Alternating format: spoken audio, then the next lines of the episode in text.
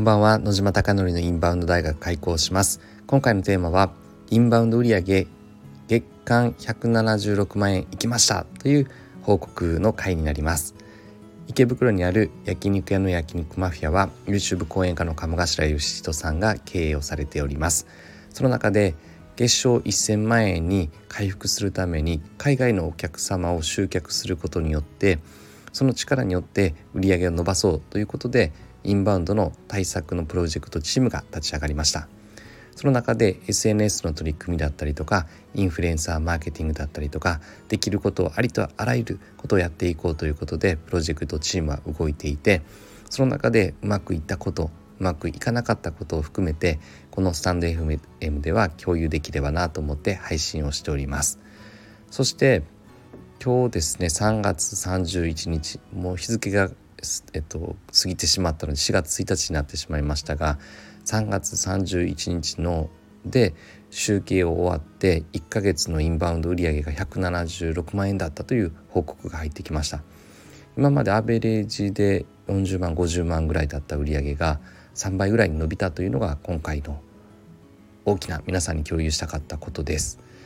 でその理由は何かというとやはり SNS だったりとかインフルエンサーマーケティングだったりとか積み重なれば積み重なるほどその動きは大きく増えてくるなというのが結論です。なのでインフルエンサーの方一人だけに頼んでもダメでやはりその流れの中で違うインフルエンサーの方または韓国に強いとかインドネシアに強いとかアメリカに強いだったりとかインフルエンサーも全ての国に強いというわけではないので取り組みたい取り込みたい国をやはりターゲットをしてその中でインフルエンサーにお願いしていくっていうことも取り組んでいくことが改めて大事だなと感じました。そして SNS も毎日今投稿を私自身がしておりますがやはり今日もですねウォークイン、えっと、予約なかったのですが2組4名だったかな？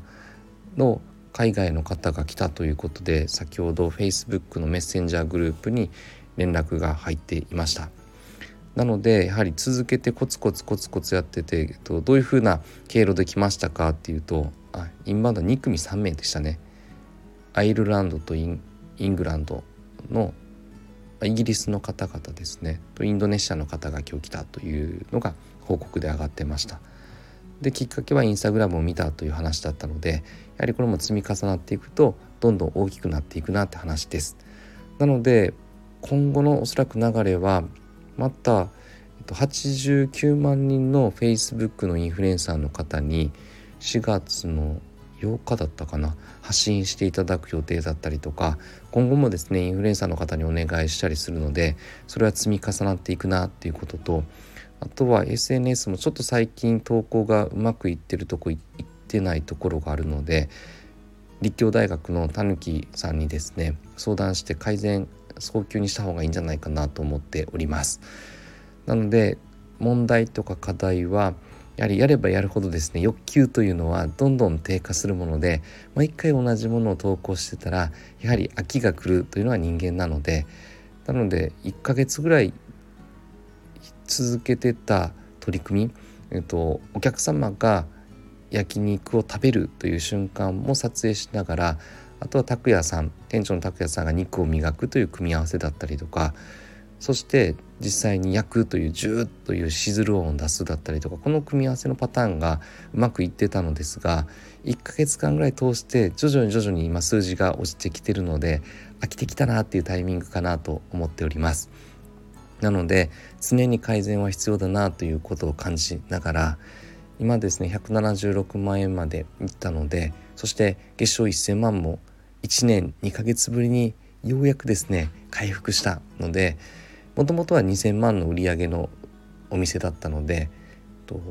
40坪か。40坪で30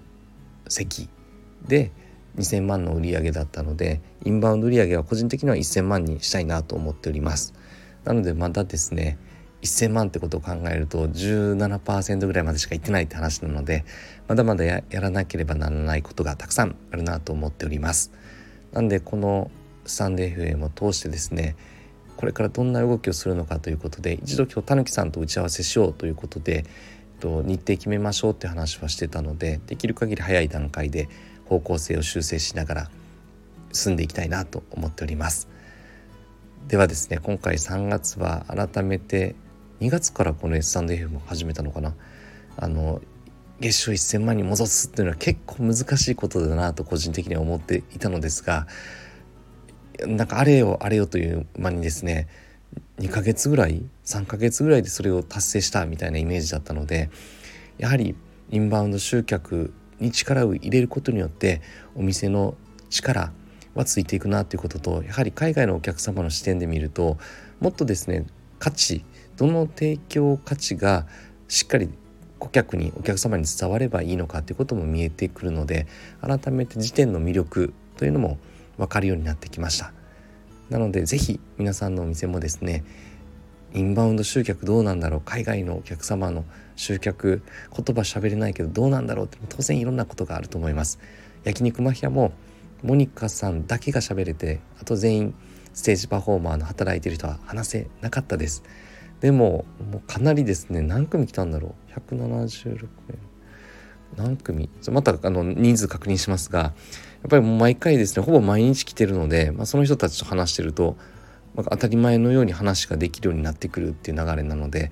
私が一番話ができなくなったというのがここ最近の話だなと思っております。あなたの店がたくさんのお客様で溢れることを願って焼肉マフィアが海外のお客様がより一層ご来店していただけることを願ってこれで本日の放送を終了したいなと思っております。本日も最後までご清聴いただきまして本当にありがとうございます。おやすみなさい。